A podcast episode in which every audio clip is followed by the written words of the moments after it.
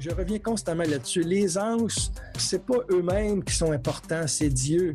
Des fois, il y a même, j'ai rencontré quelqu'un qui ne croyait pas en Dieu, mais croyait aux anges. Oui, mais ils viennent d'où ces anges-là?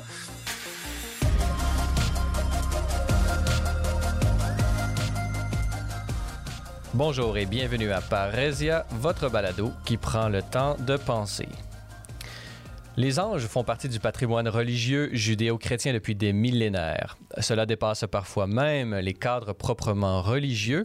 Aristote lui-même ne laissait-il pas la porte ouverte à l'existence d'êtres purement immatériels, comblant ainsi le vide entre son Dieu pensé de la pensée et les réalités physiques? Cette référence aux anges, aussi universelle qu'elle puisse être, a malheureusement perdu la place qu'elle occupait jadis dans la vie et la pratique catholique, au moment même où elle euh, était récupérée par différentes mouvances du Nouvel Âge. Pour nous parler du rôle, de la place et de la nature des anges dans la vie spirituelle chrétienne, j'ai la joie de pouvoir m'entretenir avec l'auteur et théologien Jacques Gauthier. Bonjour.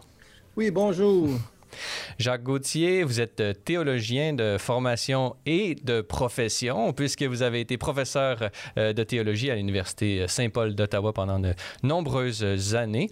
Euh, maintenant, à la retraite, vous vous consacrez principalement, si j'ose dire, vous pourrez me corriger à ce niveau-là, à l'écriture. Et c'est justement de votre plus récent livre que j'aimerais parler avec vous. Ce livre intitulé en présence des anges, découvrir le monde invisible, publié aux éditions euh, Novalis. Alors, euh, Jacques Gauthier, ben, peut-être ma question peut paraître assez simple, mais qu'est-ce que c'est qu'un ange pour la, théologie catholique et pour la, spiritualité chrétienne en général? Bien, un ange, en fin de compte, euh, je peux vous donner la définition du catéchisme. Allez-y. Le compendium, en tout cas, c'est un résumé catéchisme de l'Église catholique, euh, c'est une définition éclairante quand même. Euh, les anges, ce sont des créatures purement spirituelles, incorporelles, invisibles et immortelles. Alors, c'est important de, déjà en partant de voir qu'ils n'ont pas de corps, qu'ils sont invisibles et ils sont immortels. Donc, ce sont des êtres personnels, nous dit dans le catéchisme, qui sont doués d'intelligence et de volonté. Euh, contemplant sans cesse Dieu face à face, ils le glorifient, ils le servent, ils sont ses messagers dans l'accomplissement de la mission du salut pour tous les hommes. Bon, ça c'est la définition en général, la définition euh, classique.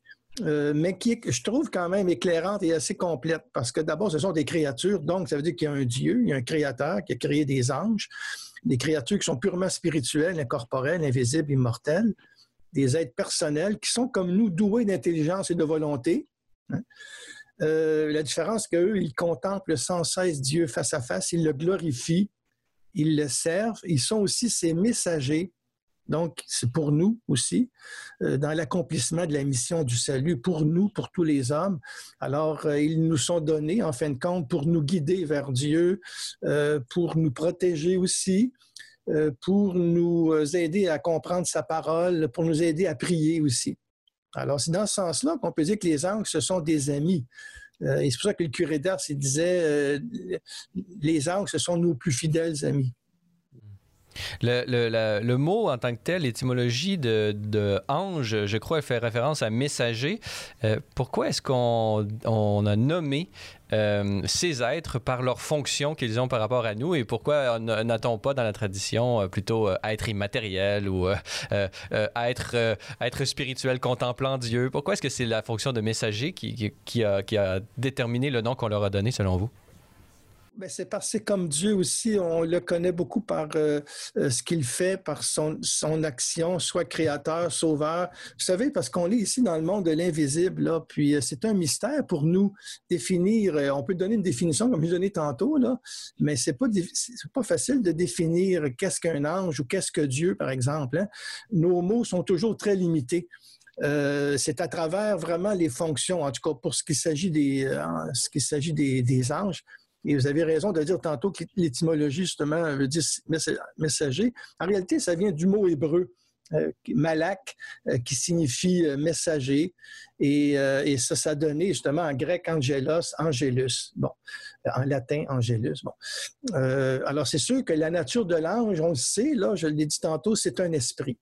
Mais pour nous, qui avons un corps, qui sommes entourés de matière, c'est difficile de définir qu'est-ce qu'un esprit euh, c'est difficile de, définir aussi l'ange comme être invisible, euh, immortel. Euh, comme c'est aussi difficile pour nous de comprendre quand le Christ est ressuscité, son corps glorieux, hein, quand Jésus aussi va monter au ciel dans l'ascension, retourne vers, vers, le Père, et eh bien tout, ça, ce sont des mystères qui pour nous sont difficiles à comprendre. Bon, mais si on revient à l'ange, c'est plus facile de le définir par ses fonctions. Et c'est ce que je montre dans mon livre d'ailleurs, justement, parce que les fonctions de l'ange, on peut, on, peut en résumer à trois. L'ange, c'est un adorateur, hein, on le dit, contemple Dieu face à face.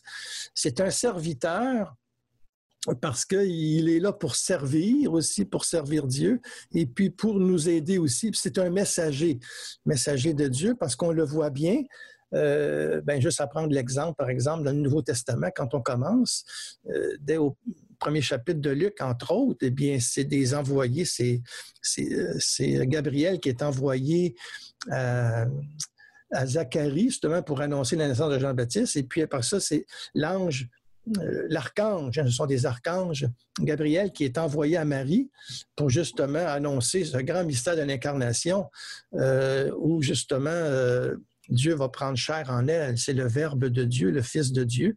C'est par l'Esprit Saint, mais c'est l'ange qui l'annonce, tu vois. Dieu, c'est pas directement, il se sert de ses messagers. Et à nous, intérieurement, des fois, dans la prière et peut-être même dans le sommeil, ça peut arriver qu'il y a des intuitions qui nous aident.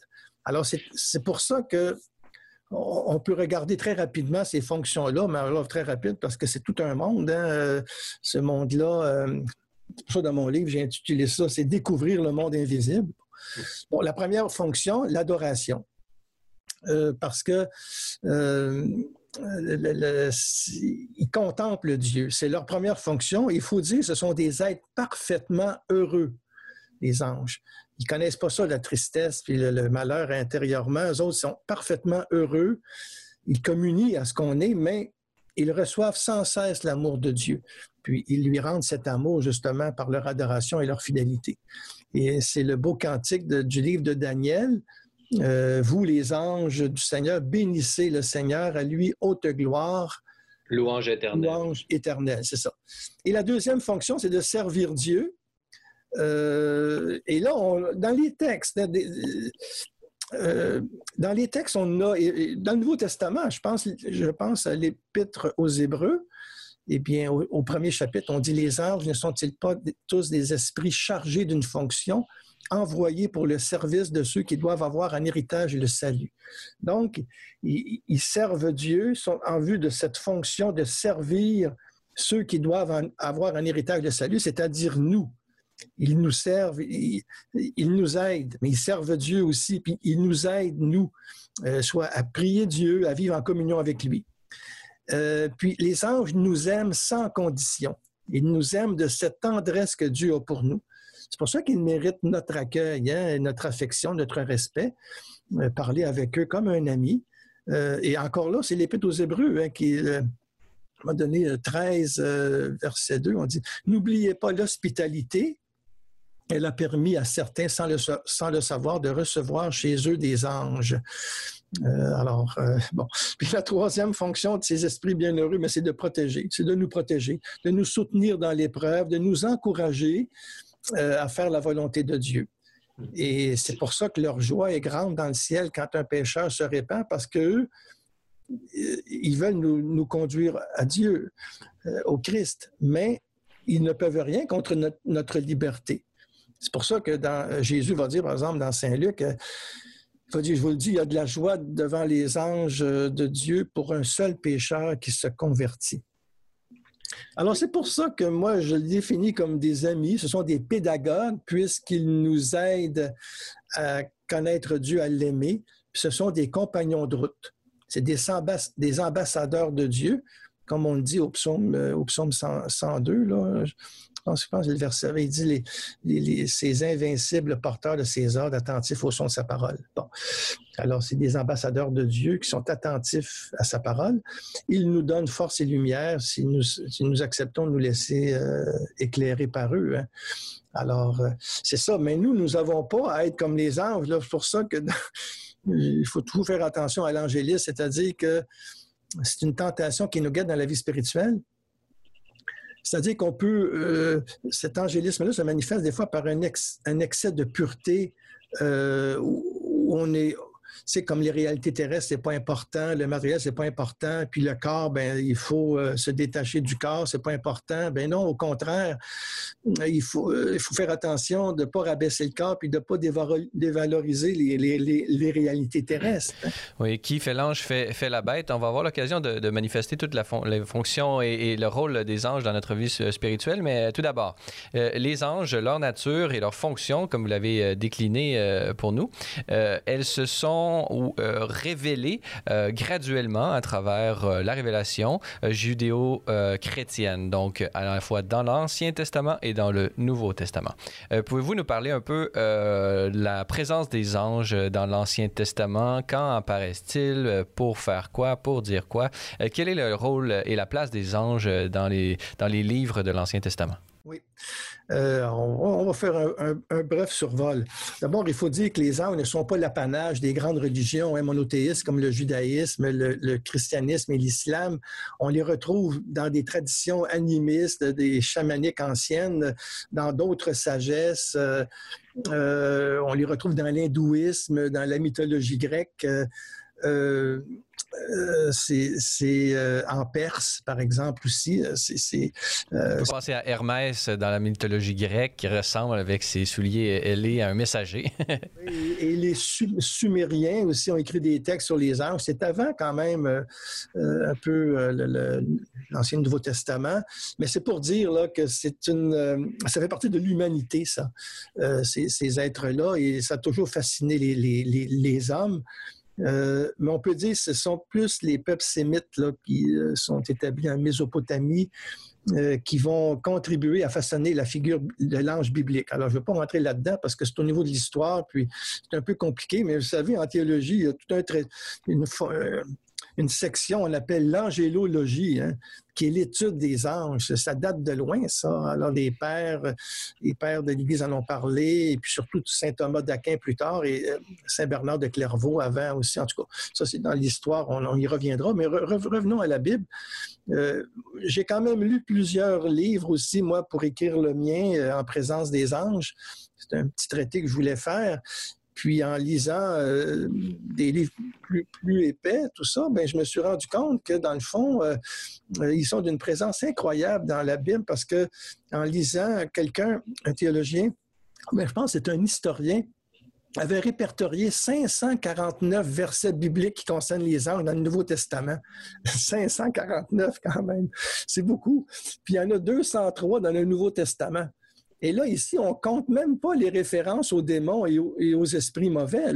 Parce qu'il y a des mauvais anges on pourra peut-être en reparler plus tard, mais euh, ici, on sait seulement les anges. Alors, ils sont très présents dans la Bible.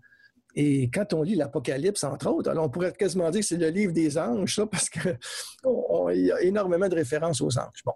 Alors, ce sont justement des messagers que Dieu envoie pour nous faire connaître sa volonté. Puis ces, messagers-là traversent la Bible de la Genèse à l'Apocalypse, en fin de compte.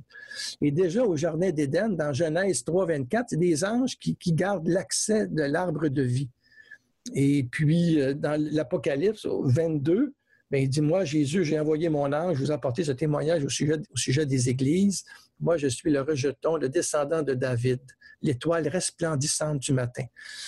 Donc, dans Genèse 3, on fait allusion aux anges, et dans Apocalypse 22, donc quasiment à la fin du livre, la fin de la Bible, on fait mention aux anges aussi.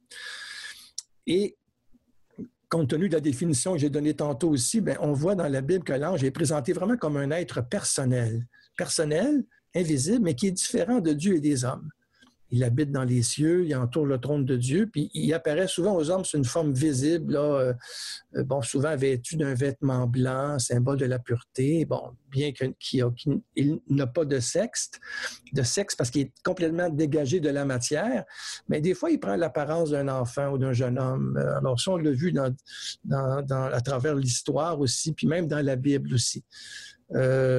Et puis, euh, bon, alors, euh, allons dans l'Ancien Testament rapidement, dans le fond, parce que euh, simplement souligner et je reviens là-dessus. Pour moi, c'est très important, ça. Je reviens constamment là-dessus. Les anges, c'est pas eux-mêmes qui sont importants, c'est Dieu. Il y en a qui aiment beaucoup les anges, puis des fois, il y a même, j'ai rencontré quelqu'un qui ne croyait pas en Dieu, mais croyait aux anges. Oui, mais ils viennent d'où ces anges-là? Alors, c'est quand même étonnant. Euh, ce qui, nous, comme chrétiens, c'est la primauté du Christ. Hein. C'est le Christ ressuscité, le Père, Dieu le Père, l'Esprit, bon, la Trinité. Hein. Et les anges, bien, eux autres, ils servent à la réalisation du dessein de Dieu. Alors, c'est très important de, que les anges sont des créatures, ne sont pas des dieux. C'est seulement ça que je veux dire. Mais on le voit qu'ils sont très présents dans la réalisation du dessein de Dieu. Euh, déjà, ils protègent Lot euh, en Genèse 19. Euh, ils sauvent Agar et son enfant Ismaël. aussi, l'ange retient la main d'Abraham, par exemple, qui s'apprête à sacrifier son fils Isaac.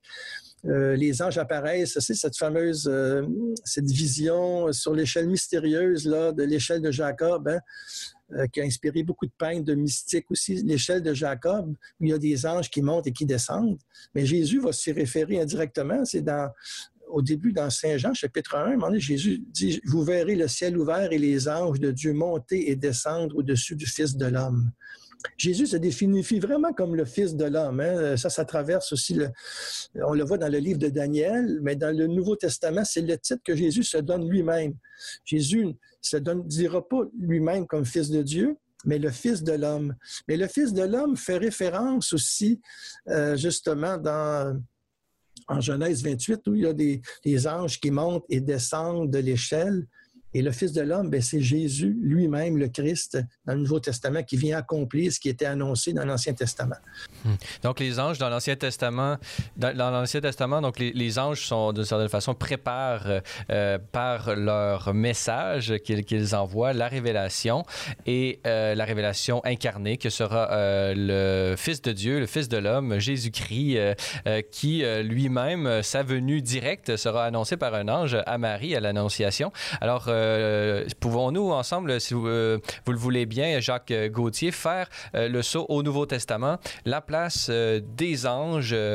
c'est, vous le manifestez dans votre livre à quel point justement ils sont là pour manifester la présence de Dieu et donc Dieu étant présent, ils vont être peut-être un peu plus discrets dans le Nouveau Testament pour laisser toute la place à Jésus. Parlez-nous un peu de la place des anges dans le Nouveau Testament, Jacques Gauthier. D'abord, il faut dire que les anges dans l'Ancien Testament annoncent des naissances prodigieuses. Ça, c'est très important aussi. On le voit, les anges euh, dans les juges, par exemple, la Samson, tout ça, bon, euh, puis assiste le prophète Élie, puis Isaïe, Ézéchiel, Daniel, euh, ils sont présents. Puis surtout, j'ai même pas parlé du livre de Tobie, hein, où vraiment, là, Raphaël va accompagner Tobie tout au long de son cheminement et dans les psaumes aussi. Alors, c'est pour ça. Mais on va aller au Nouveau Testament parce que, comme je vous dis, il y a beaucoup de choses. Et j'ai déjà parlé justement comment que dans certaines prophéties de l'Ancien Testament vont annoncer justement le Verbe fait chair. Hein. Euh, cette révélation, le sommet de la révélation, hein, c'est Jean dans le prologue, en fin de compte. Le prologue, hein, et le Verbe s'est fait chair, il a habité parmi nous, nous avons vu sa gloire, la gloire qu'il tient de son Père comme Fils unique, plein de grâce et de vérité. Alors ça, c'est vraiment le sommet, le centre de la révélation. Ce Dieu fait homme qui habite parmi nous, et nous avons vu sa gloire. Les apôtres, tout ça, nous l'ont transmis. Et, euh, et ce Dieu-là est présent, euh, c'est-à-dire que les anges vont être présents au début de la vie de Jésus, puis au matin de Pâques aussi. Et c'est pour ça que Luc commence par l'évangile des deux apparitions, l'ange à Zacharie, puis Gabriel, comme vous l'avez mentionné. Et durant le temps de l'Avent, et c'est très important pour nous parce que le mois de décembre, c'est quasiment le mois de Marie, dans le fond, hein, parce que Marie est très présente dans le mois de décembre. L'Immaculée Conception, le 12 décembre, c'est la fête de Notre-Dame de la Guadeloupe, euh, qui est la patronne des Amériques. Et le quatrième dimanche de l'Avent lui est consacré à Marie. Puis après ça, c'est la visitation, tout ça jusqu'à Noël.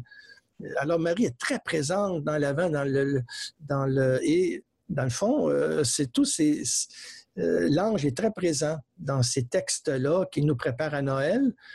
Euh, et, Matthieu, la même chose. Matthieu aussi va, parler d'un ange qui apparaît en songe à Joseph hein, et qui lui demande de prendre avec lui l'épouse et, l'enfant. C'est l'ange qui va lui ordonner à Joseph de fuir en Égypte, aussi avec Marie Jésus. Alors, c'est, moi, ce que je trouve beau, moi, j'aime beaucoup le temps de Noël parce que justement, il y a les anges. Et ça vient du Nouveau Testament. Et il y a beaucoup de chants, les anges dans nos campagnes et tout ça, des, chants de Noël où on évoque la figure de l'ange. Mais dans le silence de la nuit, en fin de compte, de Noël, c'est un ange qui annonce au berger l'heureuse nouvelle. Et c'est ce beau texte de Luc 2, 11, 14, qu'on, justement qu'on, euh, qu'on lit, qu'on médite à Noël, le, 24 au soir. Aujourd'hui, dans la ville de David, vous est né un sauveur qui est le Christ, le Seigneur. Et voici le signe qui vous est donné. Vous trouverez un nouveau-né emmailloté et couché dans une mangeoire. Et soudain, il y a eu avec l'ange une troupe céleste innombrable qui louait Dieu en disant Gloire à Dieu au plus haut des cieux et paix sur la terre aux hommes qu'il aime. Et ça, on va reprendre ce texte-là à chaque Eucharistie. C'est le gloire à Dieu. Gloire à Dieu au plus haut des cieux et paix sur la terre aux hommes qu'il aime. Ce chant-là continue à résonner dans notre, louange. Et pour Jésus, lui, alors c'est ça. Et dans sa vie publique, quand il commence, quand il va au désert, ben, les anges vont le servir au désert après qu'il a subi les assauts de, de Satan, triomphé des, des tentations. Là, c'est Matthieu 4, 11 aussi qui nous dit alors le diable le quitte et voici que des anges s'approchèrent et ils le servaient. Il n'y a pas beaucoup d'autres endroits où les anges sont présents parce que Jésus a la primauté sur tout. Euh, c'est le chef des anges, en réalité, c'est le roi des rois, Jésus le Christ. Et les anges n'ont pas à annoncer nécessairement euh, tout ce qu'il fait, comme dans l'Ancien Testament, mais on les retrouve quand même à quelques endroits. Comme j'ai dit dans le désert avec Jésus. On les retrouve à l'agonie, à l'agonie dans Luc 22, 43. Euh, euh, les anges ont réconforté Jésus, euh, même s'il aurait pu être sauvé par eux. Hein. Quand il est arrêté, Jésus, qu'est-ce qu'il dit? À un moment donné? Il dit, crois-tu que je ne euh, puisse pas faire appel à mon Père? Il mettrait aussi à ma disposition plus de douze légions d'anges. Euh, alors, il pourrait, mais ça serait le pouvoir. C'est pas comme ça que Jésus veut sauver. C'est dans la vulnérabilité. C'est l'amour et le don total où il va désarmer le mal par la douceur. Les anges sont là aussi au matin de Pâques. C'est eux qui roulent la pierre du tombeau, qui apparaissent aux femmes, euh, qui leur annoncent la bonne nouvelle de la résurrection. Alors ça, les, euh, les trois évangélistes, en fin de compte, les évangélistes synoptiques, c'est-à-dire Matthieu, Luc euh, et Marc, vont parler de ça, de, des anges qui apparaissent aux, femmes. Et, et dans Jean, Saint Jean, chapitre 20, ben, c'est Marie-Madeleine. Et Marie-Madeleine, tout en pleurs près du tombeau, et dans le texte, il est écrit, euh, Jean 20, verset 12, euh, elle aperçoit deux anges vêtus de blanc, assis l'un à la tête et l'autre aux pieds, à l'endroit où avait reposé le corps de Jésus. Puis quand Jésus va remonter au ciel, eh bien, justement, euh, se tenaient deux hommes en vêtements blancs qui lui dirent, qui dirent aux Galiléens, pourquoi restez-vous à regarder vers le ciel? Ce Jésus qui a été enlevé au ciel auprès de vous viendra de la même manière. Ce sont les anges encore qui vont... Euh, ah, et puis les anges, ben, c'est ceux qui sont très présents dans certaines paraboles. On n'a pas le temps de tous les voir, mais en tout cas, à la fin des temps, j'ai l'ange qui vient euh, séparer le bon du mauvais. Euh, et, la parabole, par exemple, du royaume des cieux, qui est comparable à un filet qu'on jette dans la mer, ben, il dit les pêcheurs font le, les, pêcheurs font le tri hein, de ce qui est bon, pas bon dans le poisson. Mais Jésus va dire ainsi sera-t-il la fin du monde Les anges sortiront pour séparer les méchants du milieu des justes. Ils ont comme une fonction, les anges, à la fin des temps, euh, où, en fin de compte, euh, ils ont euh, justement à avoir... Aider les justes c'est toute une autre, c'est toute une autre question. Oui, nous, nous analyserons peut-être à la fin euh, cette parousie qui, qui, qui, qui s'en vient, dont les, les, anges auront un, rôle et une place, comme c'est le cas dans l'Ancien et dans le Nouveau Testament. Euh, plus tard, euh, avec la, clôture bon, du Nouveau Testament, bon, tous les événements de la vie de Jésus et, et les livres et les épîtres de Saint Paul, il va, l'Église, d'une certaine façon, va prendre, va prendre le relais et continuer à, à interpréter et à donner des enseignements sur les anges. Il va y avoir un développement, comme il y a un développement du dogme, il va y avoir un développement de, de, la théologie et de, de l'enseignement de l'Église sur les anges. Pouvez-vous nous, parler quels, quels, sont les différents papes, si vous aviez à, nous donner quelques, quelques-uns des, des, des, papes qui se sont exprimés sur, euh, sur la question et qu'est-ce qu'ils nous enseignent, qu'est-ce qu'ils ajoutent ou qu'est-ce qu'ils clarifient sur la révélation des anges? Bien, D'abord, il faut dire que euh, bien avant, c'est sûr, les papes, dès le début de l'Église, là, euh, les anges d'abord, c'est dans la liturgie qui sont présents. Là. Hein, c'est très important. Euh, et puis déjà, les papes de l'Église en ont parlé, les premiers papes. Et puis assez rapidement, euh, je ne sais pas trop quelle date, je l'ai dans mon livre, mais là, il y a tellement de choses. Il y a quand même deux fêtes qui sont quand même consacrées aux anges. La fête des archanges le 29 septembre et celle des anges gardiens le 2 octobre. Les anges gardiens, je pense, c'est autour du 16e siècle, ça. Euh, avant ça, Saint-Bernard va beaucoup développer ça. Euh, là, on tombe plus dans l'histoire de, l'histoire de l'Église. Et puis, bon, euh, euh, là-dedans, je développe quand même la signification de, ces fêtes-là liturgiques, la fête des archanges, la fête des, des anges gardiens, tout ça. alors, les papes vont toujours en parler. Et au 20e siècle, d'une façon spéciale, on pourrait quand même après avoir dit un petit mot pour les, pour les papes, là, euh, juste dire un petit mot dans l'histoire, mais très rapidement, le culte des anges. Là, Le pape, ou la, on peut parler de la tradition aussi. Qu'est-ce que, qu'est-ce que la grande tradition de l'Église nous enseigne? C'est sûr que. C'est, euh, alors, j'ai des textes quand même de. de bon, euh, Jean-Paul II, le pape François, pour parler de ceux qu'on connaît, là, récents. Benoît XVI aussi en a parlé. Eux font des homélies, puis ont des textes pour la fête des archanges, la fête des anges gardiens, puis ils en profitent il en profite. Euh, et notre pape François a une belle dévotion aux anges. Il a de très, très beaux textes. Euh, entre autres, m'a donné le 2 octobre, par exemple, qui est la fête des anges gardiens. Eh bien, 2014, il disait Comment est ma relation avec cet ange que le Seigneur a envoyé pour me garder et m'accompagner en chemin et qui voit toujours le visage du Père qui est aux cieux? Après ça, il va dire, est-ce que je parle? Hein? Est-ce que vous parlez à votre ange? Est-ce que vous vous confiez à lui? Ça, c'est le pape François qui dit ça. Euh, il y a beaucoup de textes de lui. Et vous faites référence aux saints, à beaucoup de, saints aussi, et, des traités de théologie, euh, de théologie et, des traités de mystique. Vous citez euh, notamment Jean de la Croix, François de Sales, euh, Catherine de Sienne, Thérèse d'Avila. vraiment, il y a beaucoup, beaucoup de personnes, et les saints ont, fait beaucoup de place à la vie des anges et leur ont laissé beaucoup de place dans leur, dans leur vie spirituelle. Oui. Ce qu'il faut dire d'abord, très rapidement, là, on a déjà l'angélologie chrétienne, l'étude des anges, en fin de compte, va commencer avec Saint Basile, Saint Grégoire de Naziance, Grégoire de Nice. Puis la réflexion avec le pseudo-Denis, en fin de compte, va parler de la hiérarchie céleste, hein, qui a différents cœurs des anges, hein, les séraphins, les, les, euh, euh, les, euh, les chérubins tout ça, puis les principautés, les, dominations, tout ça, puis après ça, les archanges et les anges, toute cette hiérarchie céleste. On n'embarque pas là-dedans, mais c'est juste pour vous dire qu'il y a toute une étude qui s'est faite et encore aujourd'hui, on, a dans, cette théologie-là, Saint-Augustin va en parler beaucoup, mais l'ange, plus, va se développer au Moyen Âge, en fin de compte.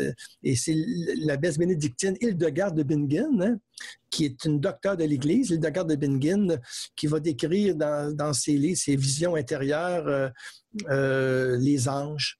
Puis euh, elle s'émerveille du monde qui est en, mouvement, la création, les anges, le cosmos, tout ça. Mais c'est vraiment à Saint-Bernard. Moi, j'ai écrit un livre sur Saint-Bernard. Je l'aime beaucoup, cet auteur-là. Quand j'étais plus jeune, hein, j'ai vécu quatre ans comme expérience monastique à la Trappe d'Oka et j'ai pu m'initier à la vie cistercienne. Bien sûr que je suis plus sensible à la spiritualité carmélitaine, pour les gens qui me connaissent, parce que j'ai écrit aussi sur Saint Jean de la Croix, sur Thérèse de Lisieux, surtout, qui est vraiment ma sainte préférée. Mais Saint Bernard, lui, va vraiment approfondir dans ses écrits le ministère des anges. Et, euh, et c'est euh, l'apôtre éminent de l'ange gardien dans l'Église latine. Le grand réformateur de l'ordre cistercien, Saint Bernard, c'est l'apôtre imminent de l'ange gardien. Il y a des textes sublimes. Dans mon livre, j'en cite quelques-uns. Juste un extrait ici d'une homélie euh, sur le psaume 90. Saint Bernard, il écrit Soyez pleins de respect et de reconnaissance pour, pour les anges. Aimons-les en retour et honorons-les autant que nous pouvons. C'est à Dieu qu'il nous faut rapporter tout notre amour, mais à Dieu de qui les anges, aussi bien que nous, reçoivent toute la capacité de l'honorer et de l'aimer. C'est pour ça aussi, mes, frères, avec affection, il nous faut aimer ces anges, dans la conscience qu'ils seront un jour nos co-héritiers. Et que d'ici, là, le Père dispose et ordonne qu'ils soient pour nous des intendants, des éducateurs. Tu sais, ça date du 12e siècle et ça va beaucoup inspirer tout ce qui va venir après, inspirer Thomas d'Aquin, Hein, qui euh, va parler beaucoup des anges, de dévotion des anges. Et puis, euh, c'est une affection qui va se développer chez les dominicains aussi. Jean, Jean Tolère, entre autres, le, dominicain, euh, va consacrer tout un, traité sur les anges dans un chapitre, en tout cas, consacré aux anges. Il parle de l'affection des anges envers nous. Euh, puis même, il dit, c'est très beau, il, écrit, jamais mère aussi tendre et compatissante que vous la supposiez n'a porté à, son fils unique un amour comparable à celui que votre propre ange a pour vous. Ces esprits célestes et bienheureux savent en effet de quel amour immense euh, le Seigneur entoure tous les hommes et vous-même aussi. À leur tour, vous aimez comme vous ne pourrez jamais le comprendre ou l'exprimer. Alors ici, les anges, c'est pas tellement, tu vois, on n'est pas du tout dans le traité de la nature des anges, comment ils sont, comment ils, est-ce qu'ils volent, quelle vitesse, est-ce qu'ils ont un sexe, tout ça, on n'est pas du tout dans cette dynamique-là. On est dans le domaine affectif, que les anges sont nos amis, qu'ils nous aident, qu'on a à se confier à eux, notre ange gardien, entre autres, et, l'ange gardien euh, va se développer. Et c'est à ce moment-là, justement au 15e siècle, dans ce coin-là, qu'on va euh, avoir recours beaucoup aux anges comme patrons des villes, les protecteurs. Euh, on va ériger des sanctuaires aussi. Hein. Bon, juste à penser au Mont Saint-Michel, mais ça, c'est avant ça, en France. on va composer des hymnes, des prières pour les anges. Les anges vont orner les portails, les chapiteaux des églises. Puis au, 15e siècle, la piété va s'individualiser beaucoup par la dévotion de l'ange gardien. On va développer l'ange psychopompe. Ce n'est pas, un nouveau, euh, un, nouveau nom de marketing, en tout cas.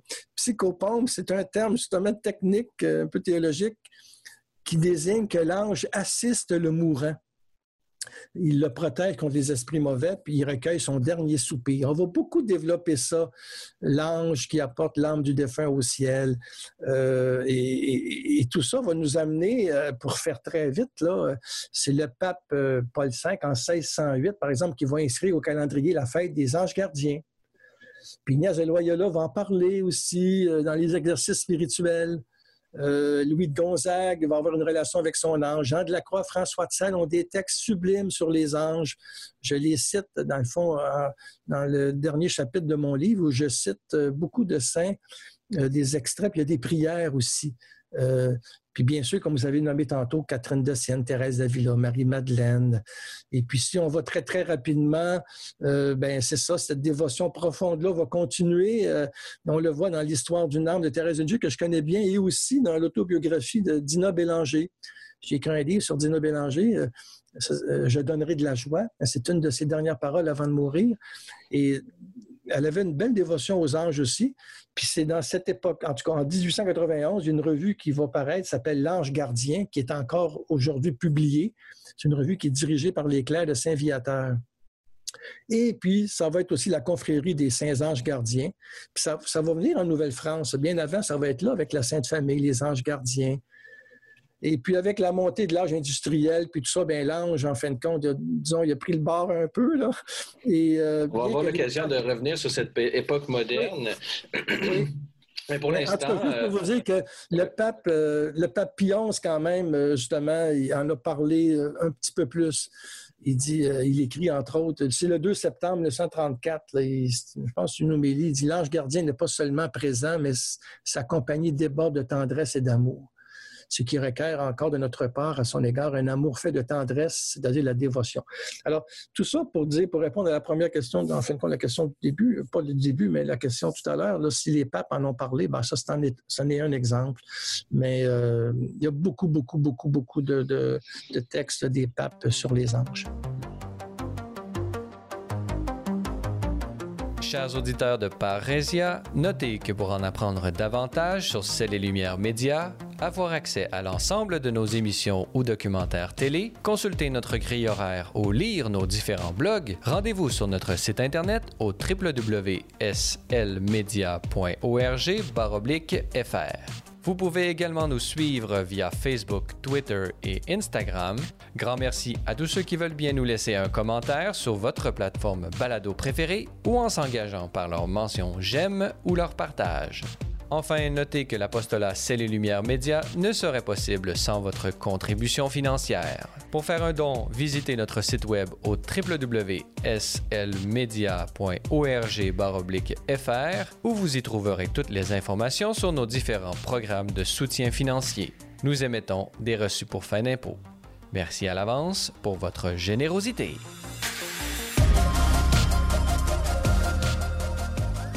Nous sommes toujours en compagnie de Jacques Gauthier, avec qui nous euh, discutons de son plus récent ouvrage publié aux éditions Novalis, En présence des anges, découvrir le monde invisible. Alors, nous avons vu dans la première euh, partie de ce balado la présence, la nature des anges, leur présence euh, et leur révélation dans l'Ancien et le Nouveau Testament et un peu euh, leur déploiement à travers les siècles et l'enseignement de l'Église, des papes, mais également des saints et de la grande tradition de l'Église.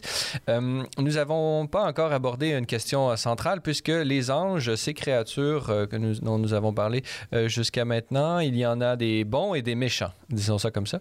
il y a des anges qui continuent à, réaliser leur, leur, fonction que vous avez mentionné, telle l'adoration, le service de Dieu et des, hommes, l'amour qu'ils ont pour nous et leur euh, fonction de nous protéger. Euh, mais d'autres font exactement euh, le contraire. Alors, pouvez-vous nous parler de, ces anges déchus, de ces démons et même du diable lui-même, le Satan? quelles sont la raison de leur chute et qu'est-ce qui caractérise, disons, euh, l'action démoniaque comme telle. Alors ça, c'est tout un chapitre du livre aussi, là, euh, où je parle de la chute des mauvais anges.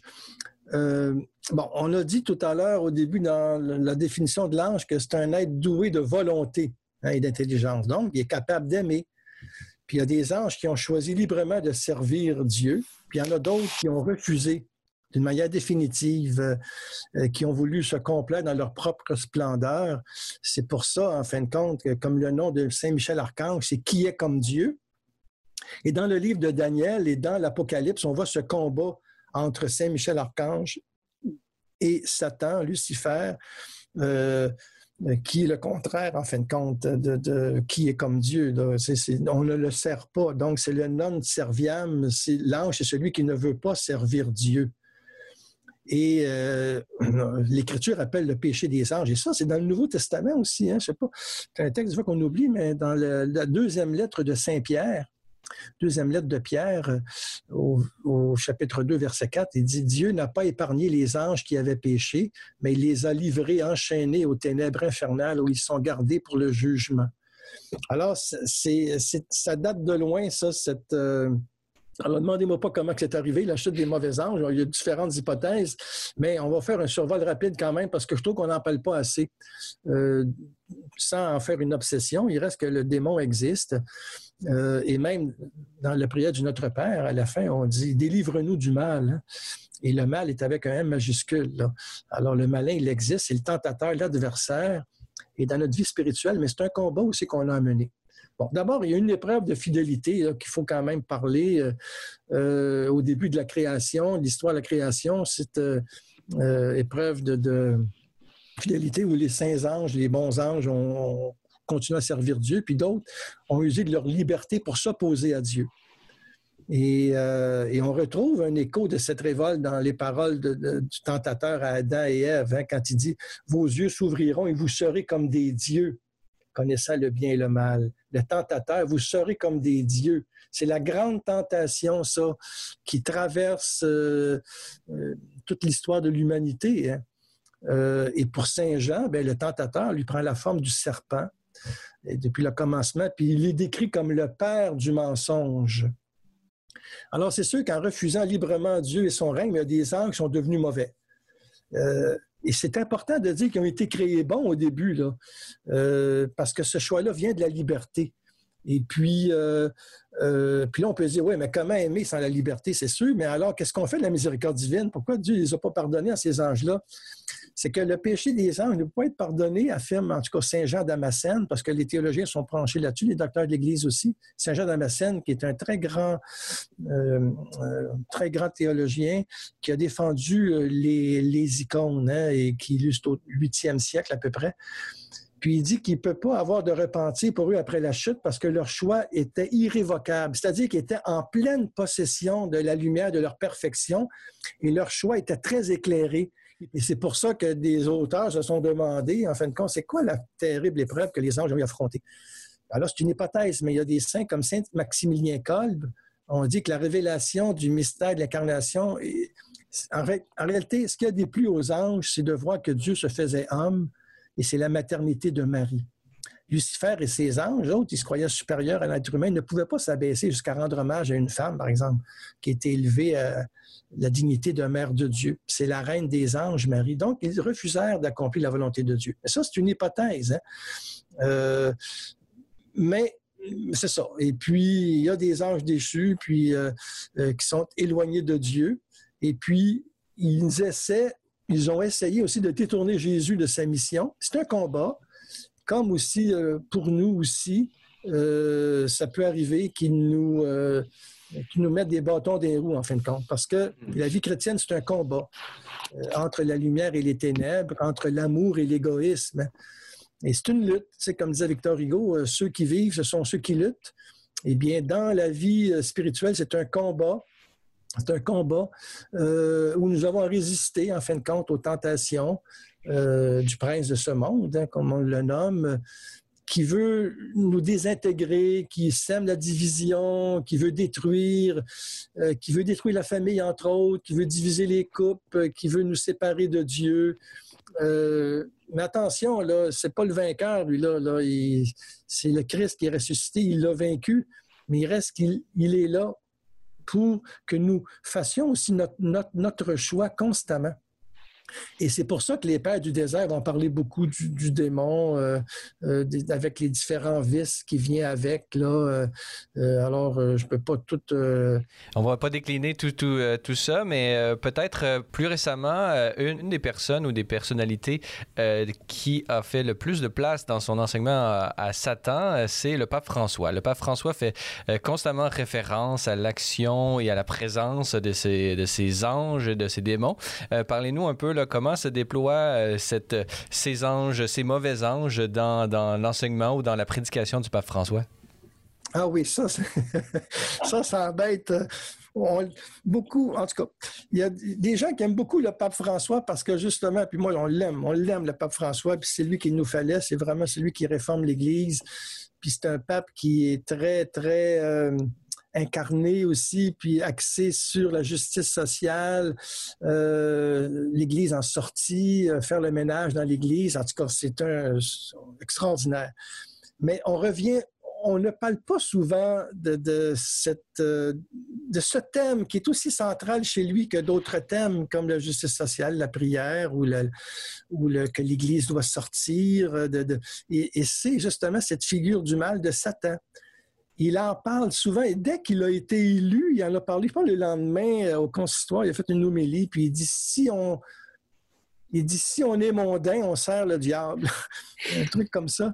Ça a fait sursauter les, les cardinaux, les évêques. Dans sa première, dans sa première homélie, je crois qu'il citait Léon Blois, euh, qui justement, il disait Qui ne prie pas Dieu, prie le diable. c'est assez radical. oui, assez radical. Et après ça, il est revenu souvent là-dessus, puis encore tout le temps. Alors, il y en a qui, ont, qui en font pas plus de cas, puis il y en a d'autres qui font des études sur le pape François qui euh, disent écoutez, euh, c'est quand même étonnant euh, qui en parle tant que ça, euh, ben c'est parce que lui, il est conscient de, de, cette présence du mal dans notre monde et euh, il n'a pas peur justement de l'affirmer, bien que ça peut déplaire à nos esprits cartésiens. Ça aussi, c'est un truc. Pourquoi on ne parle pas beaucoup des anges dans le fond, puis même dans l'Église, c'est parce que des fois, on peut trouver ça, ça nous dépasse, puis on ne veut pas tomber dans le sentimentalisme et puis dans la magie. Euh, puis, euh, en fin de compte, pour nos esprits un peu cartésiens, ben, c'est un monde qui nous échappe, ça, le monde des anges. Alors, on y croit parce que l'Église, c'est une vérité de foi, mais on n'en parle pas. Puis dans les homélies, les prêtres n'en font pas souvent mention, puis même les théologiens. Mais le pape François, lui, il ne se gêne pas.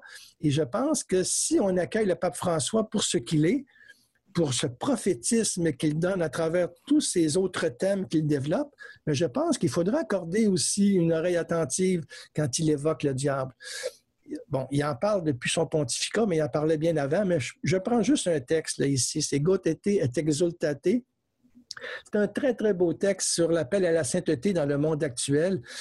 Euh, je m'en suis servi euh, juste avant mon livre En présence des anges, qui est publié chez Novalis, mais aussi aux éditions de l'Emmanuel en France. Hein.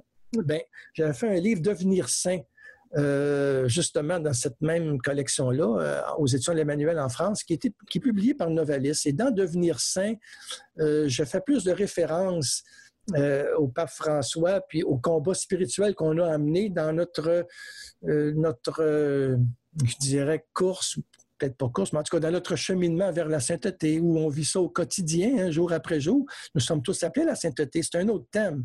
Mais c'est dans son exhortation, cotate et exultate, c'est-à-dire dans la joie et dans l'allégresse, l'appel à la sainteté, qui va en parler beaucoup du combat spirituel. Et il montre que le combat n'est pas seulement contre le monde et la mentalité mondaine, il n'est pas seulement contre nos fragilités, nos inclinations, mais contre le diable. Et il le nomme euh, le prince du mal. Il dit, par exemple, au numéro 159, il écrit dans, son texte Gotete et exultate sur l'appel à la sainteté, il dit Jésus lui-même fête nos victoires. Il se réjouissait quand ses disciples arrivaient à progresser dans l'annonce de l'Évangile en surmontant les obstacles du malin. Et il s'exclamait Je voyais Satan tomber du ciel comme l'éclair. Alors, il en parle couramment depuis le début de son cas, C'est un mot-clé. Et puis, euh, au, numéro suivant, numéro 160, il dit Nous n'admettrons pas l'existence du diable si nous nous évertuons à regarder la vie seulement avec des critères empiriques et sans le sens du surnaturel. Alors ici, le pape François nous donne une clé euh, pour euh, entrer dans ce monde-là des bons anges, des anges, notre ange gardien, des mauvais anges aussi. Ce qu'il faut avoir le sens du surnaturel, le sens du mystère. Si on s'en tient seulement aux sciences empiriques, à ce qui se voit, ce qui se prouve, ben c'est sûr qu'on n'en parlera pas. Puis il manifeste également que c'est un, signe, c'est-à-dire que le fait de ne pas vouloir en parler est un signe d'un profond euh, malaise euh, spirituel et d'une mauvaise compréhension ou d'une volonté de ne pas assimiler ou l'aspect transformateur que peut avoir la foi sur l'entièreté euh, de la vie. et cela, peut-être qu'il le discerne et peut-être que vous le discernez ou comme moi je le discerne, cette réticence d'une certaine culture catholique depuis, je dirais, bon, les années 70 qui a voulu euh, mettre les anges de côté pour euh, toutes sortes de raisons. Vous l'avez mentionné peut-être par euh, complexe d'infériorité par rapport à une mentalité peut-être positiviste ou scientifique, mais au même moment, il y avait une récupération de tout un mouvement, le mouvement du Nouvel Âge, le New Age, qui faisait plus une place énorme aux anges et qui avait une popularité. Donc, il y a eu récupération et l'Église a laissé de côté les anges d'un côté et le New Age l'a récupéré de l'autre. Euh, quel est votre regard justement sur ça, sur ce phénomène et comment euh, aujourd'hui peut-être s'insérer de nouveau euh, dans un rapport équilibré à la présence des anges et à leur influence? Que je peux comprendre aussi la réticence et l'Église même met en garde parce que dans son document sur le culte, la piété populaire, la religion populaire, il dit en fin de compte que faut, les anges font partie d'une vérité de foi. On a à, les prier, puis à leur parler, puis ils sont avec nous. Mais il ne faut pas, comme les mauvais anges, se déresponsabiliser en disant ben, ça vient du démon, alors moi, ce n'est pas de ma faute. Et il y en a qui font des bonnes actions, puis ah, ben, c'est mon ange qui l'a fait. Oui, mais attention, ce n'est pas seulement ça. Le monde n'est pas divisé en deux camps, les anges, les bons anges, les mauvais anges, comme une sorte de lutte. Nous autres, on est des marionnettes là-dedans. Nous avons notre liberté. Euh, et, c'est ça là qu'il faut s'acheter euh, toute cette question-là des anges, des mauvais anges. Mais on peut faire la part des choses et de voir qu'ils ont une influence dans notre vie, mais que nous, nous marchons à la suite du Christ, nous vivons les béatitudes et nous avons notre liberté pour le faire. Et notre liberté, elle est blessée et les anges peuvent nous aider. Bon, en tout cas, je vais répondre à la question, mais je vais juste terminer avec le pape tantôt parce que euh, Benoît, euh, euh, le pape François, quand même, il sait bien, il dit, il dans un texte que des fois, on peut discerner l'action du diable. Des fois, on voyait au temps de Jésus, par exemple, on peut confondre une épilepsie avec la possession du démon. Des fois, c'était une crise d'épilepsie qu'il y avait. Mais le pape, il dit, il ne faut pas conclure à ce moment-là que tous les cas rapportés étaient des maladies psychiques et que le démon n'existe pas. Il l'écrit au numéro 161, à un moment donné, dans son texte d'Odate et Exultate. Il dit, ne pensons pas que c'est un mythe, une représentation, un symbole, une figure ou une idée. Cette erreur nous conduit à baisser les bras, à relâcher l'attention et à être plus exposés. Euh, il n'a pas besoin de nous posséder, le démon. Il nous empoisonne par la haine, par la tristesse, par l'envie, par les vices. Et ainsi, alors que nous baissons la garde, il en profite pour détruire notre vie, nos familles, nos communautés. Car il rôde comme un lion rugissant, cherchant qui dévorer. Ça, il fait allusion au premier épître de Saint-Pierre. Bon, alors c'est très clair, il me semble. Alors, c'est sûr que quand il y a un vide, on a horreur du vide, dans le fond, et, les gens ne se sentaient pas à l'aise dans l'Église. Il y en a beaucoup qui ont quitté l'Église pour différentes raisons. Et puis, euh, même la question de Dieu était moins pertinente, mais il y avait toujours ce sens du spirituel. Pourquoi les anges ont été récupérés? Mais c'est parce qu'il y a une soif de spirituel. Et les gens aussi veulent croire en un au-delà si on délaisse l'Église, si on délaisse la prière, euh, si pour nous Dieu n'est plus important, mais qu'est-ce qui reste euh, comme espérance? Qu'est-ce qu'il y a après la mort? Euh, bon, la question des anges va devenir, va répondre à cette. Bon, écoutez, c'est une hypothèse que je fais aussi parce que c'est plus complexe que ça. Mais c'est sûr que l'engouement pour les anges révèle une soif de spiritualité et aussi un besoin de nous rassurer devant l'au-delà et après la mort. Alors, on a repris des beaux textes de l'Église, on a pris euh, toute euh, cette, cette, tradition des anges gardiens, mais ce qui faisait notre affaire. Les mauvais anges, on en parle peu. C'est pas pour rien. Alors, on a fait toutes sortes de trucs, des enquêtes aussi, des livres sur les anges gardiens, puis tout ça. Et euh, puis, il y a plein de témoignages aussi de saints là-dedans et tout ça, mais des fois, on mêle tout, pas tous les, pas tous les livres et pas toutes les, les, les, mouvances. Mais à un moment donné, on peut facilement tomber dans la magie. Et c'est là qu'on retrouve, par exemple, sur Internet, euh, euh, comment entrer en relation avec mon ange. Puis là, si tu peux débourser un montant, comment donner un nom à mon ange. L'Église n'est pas tellement, ne favorise pas, par exemple, comme donner un nom à notre ange, parce que notre ange, il faut respecter le mystère. On peut l'appeler mon ami, si on veut. On peut l'appeler mon ange. C'est déjà beau, mon ange. Hein? Bon. Euh, alors que dans ces techniques, dans ces mouvances-là, ben, on donne un nom à notre ange comme pour le contrôler, dans le fond, hein, comme pour se sécuriser. Puis en même temps, ben, on veut qu'il nous aide des fois pour des futures réincarnations, parce que c'est quoi après la mort? Qu'est-ce qu'il y a si on lit la résurrection du Christ? Eh bien, bon, la réincarnation. Euh, et là, on va en faire des fois un petit peu, du fétichisme, euh, toutes sortes de trucs avec les anges, euh, des petits bibelots, des choses comme ça, mais des fois portés sur soi, des messages que les anges nous donnent. Écoutez, moi, j'en reçois des fois des commentaires des gens dans des retraites que je donne. Et, c'est étonnant de voir euh, euh, comment, euh, entre autres, j'ai un, exemple. Je donnais une retraite à Québec, là, et puis une dame vient me voir, puis elle dit, je fais une neuvaine aux anges, mais elle dit, je me sens tellement mal intérieurement depuis que j'ai commencé la neuvaine, parce que justement, je ne sais pas pourquoi, puis là, ça ne va pas bien, puis elle était tout angoissée, mais j'ai dit, écoutez, c'est pas normal. Normal, quand on fait une prière ou une neuvaine, on, est, on est bien. Mais c'est quel ange vous évoquez? Puis là, elle avait trouvé ça sur Internet. Il y avait toutes sortes de noms d'anges là-dedans, d'anges qui venaient de la Mésopotamie, qui venaient des cultes païens, puis il y avait des noms de démons là-dedans. J'ai dit, arrêtez ça, c'est, pas ça. Et j'ai dit, allez. Euh, puis là, je lui, je lui ai envoyé la litanie des anges et des archanges qu'on retrouve dans l'Église. Et dans mon livre, à la fin du livre, justement, j'ai une section des prières pour les anges. Je trouvais que ça répondait à un besoin. Il y a la litanie que l'Église euh, euh, a pour les anges qui sont de toute beauté et nous sommes certains à ce moment-là de prier euh, les bons anges et puis qui nous aident. Mais moi, au début, j'étais comme les gens, c'est-à-dire, il faut dire que d'abord, j'ai une nature de poète et puis les anges me fascinent. Les anges, c'est très poétique. Et depuis tout jeune, moi, je crois aux anges. Bon, et puis, euh, mais je n'ai pas de dévotion particulière à mon ange gardien. Et puis, je ne suis pas un expert. Moi, ma thèse de doctorat ou mes études en théologie n'ont pas du tout porté sur les anges.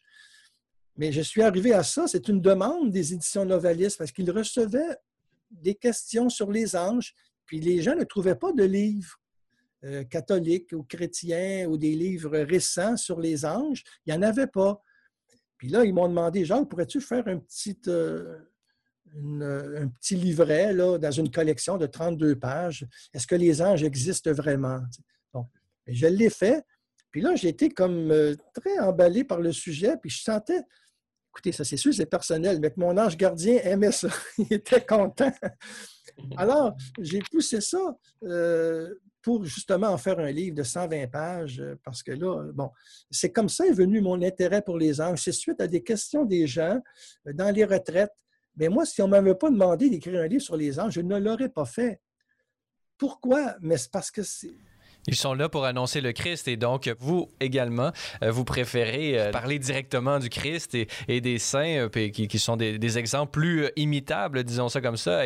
Imiter un ange, c'est très difficile pour nous, pauvres, pauvres mortels que nous sommes. Mais justement, ma, question, Jacques Gauthier, vu que vous avez une expérience directe avec plusieurs fidèles qui ont, qui ont un intérêt, vous sentez cet intérêt de la part des, catholiques pour, pour en apprendre davantage des anges. Alors, quels seraient vos conseils pour l'Église, les pasteurs qui, qui, nous écoutent et qui, et qui justement aimeraient pouvoir réintroduire peut-être un peu plus la présence des anges dans, euh, dans la vie euh, pastorale et la vie spirituelle de l'Église, sans toutefois tomber dans, dans l'extrême d'une, dévotion exagérée pour, pour les anges. Comment, comment, quels seraient vos conseils à ce niveau-là, vous qui vous-même avez entrepris cette entreprise de clarification sur la nature et, et, et le rôle des anges dans la vie spirituelle chrétienne? Ben, c'est que d'abord, à revenir à ce que l'Église nous en dit, euh, revenir au beau texte biblique. Euh, dans l'Église, on, a constamment dans la liturgie des références aux anges. C'est une belle occasion pour en parler, en dire un mot, mais souvent, on ne sait pas trop comment, puis des fois, on, ça peut être, on peut ridiculiser un petit peu, mais quand on regarde la vie des saints, euh, par exemple, comme Saint Padre Pio, mais lui, il voyait dans l'ange gardien comme le frère jumeau de l'âme humaine et, il en parlait dans la vie spirituelle. C'est parce que, comme disait tantôt le pape François, il nous a donné une clé de lecture, c'est qu'il faut avoir le sens du surnaturel. Moi, je me dis que si on prie, euh, on, va, on va, à un moment donné, penser à notre ange gardien. Euh, il faudrait avoir, je dirais, cette... Euh, comment je dirais, ça tomber dans le côté peut-être magique, parce que je peux comprendre les gens qui sont réticents, mais il faut faire confiance à ce que l'Église nous dit et que quand l'Église nous dit que nous avons un ange gardien, mais il faut y croire. C'est un ami qui nous aide.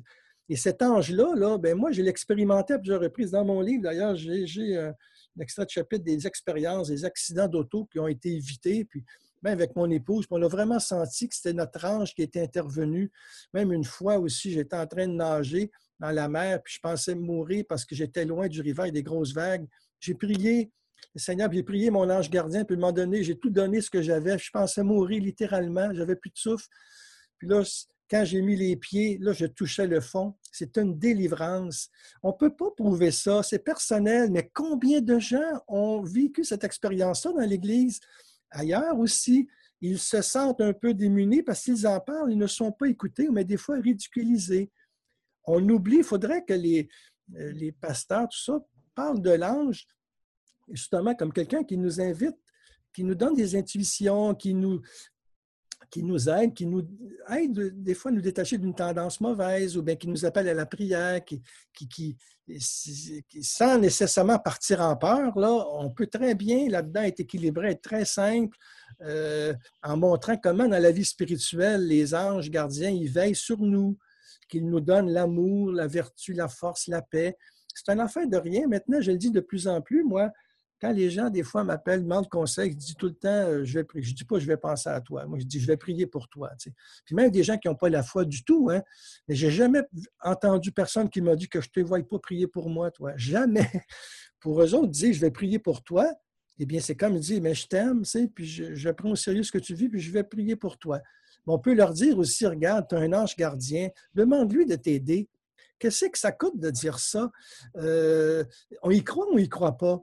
C'est là le problème. Je pense qu'à la base, c'est tout simplement un manque de foi. Notre foi n'est pas assez vivante. On ne voit pas assez ce monde invisible qui nous entoure dans la foi, comme le Christ ressuscité qui est là présent, et qui nous, les anges sont là pour nous. Et on ne voit pas assez que les anges nous aident à être libres et joyeux. Que, les, anges, en fin de compte, ils nous offrent à Dieu. Puis moi, ce que je trouve, en tout cas, euh, je suis un homme de prière, puis tous les matins, je fais mon temps d'oraison, mon temps de prière silencieuse. Ça fait depuis 20 ans que je fais ça, puis j'écris beaucoup là-dessus. Pour moi, c'est très important, ça. Eh bien, les anges, ce sont des adorateurs, ce sont des maîtres de prière. Puis moi, souvent, j'y pense, des fois, quand je me sens que je, m'endors ou bien j'ai plein de distractions, ce qui est normal, parce que je suis un être de chair et de sang et je ne suis pas au ciel. Là. Bien, je dis à mon ange, viens m'aider aide-moi à me concentrer, aide-moi à me recueillir. Il nous soutient. Demandons-lui. Ça ne demande pas une technique. Il faut pas, je ne peux pas suivre un cours là-dessus puis commencer à répondre à des sites Internet. Comment parler à son ange gardien? C'est pas compliqué. C'est gratuit. Compliqué. Tu lui parles comme à un ami. c'est tout simple. Et quand on vit en relation avec notre ange gardien, on se rend compte qu'il nous aide à devenir meilleur. Il apaise nos angoisses, il élève nos pensées vers Dieu.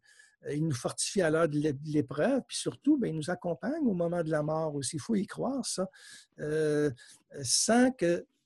C'est une question de confiance et d'amour. Hein. C'est ça la foi. Euh, moi, je pense que on rend gloire à Dieu en parlant des anges, puisqu'il nous les a donnés justement pour que nous allions à lui.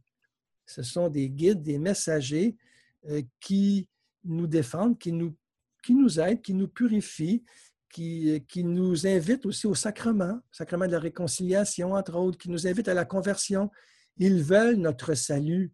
Alors, prions-les, faisons-le confiance. Saint Michel Archange, par exemple, quel, quel saint euh, archange extraordinaire, une très belle prière, justement, pour nous aider à lutter contre le combat, contre le malin ça fait partie de la tradition de l'Église. Ils sont là avec nous. Et peut-être euh, justement pour l'Église, en récupérant et en réassimilant euh, cette présence des anges dans sa pratique à la fois pastorale et liturgique, peut-être que qu'elle permettra une certaine euh, purification des exagérations qui existent à l'extérieur de, l'Église, qu'on a mentionné tout à l'heure avec le New Age et les différentes manipulations qui peuvent sectaires et qui peuvent exister et qui profitent de la naïveté des personnes et de leur attirance naturelle pour, pour ces créatures dont nous avons pu parler ensemble. Jacques Gauthier, je rappelle à nos auditeurs que vous êtes théologien, euh, professeur de théologie également pendant de nombreuses années à l'Université Saint-Paul euh, d'Ottawa, poète et essayiste. Vous avez publié plus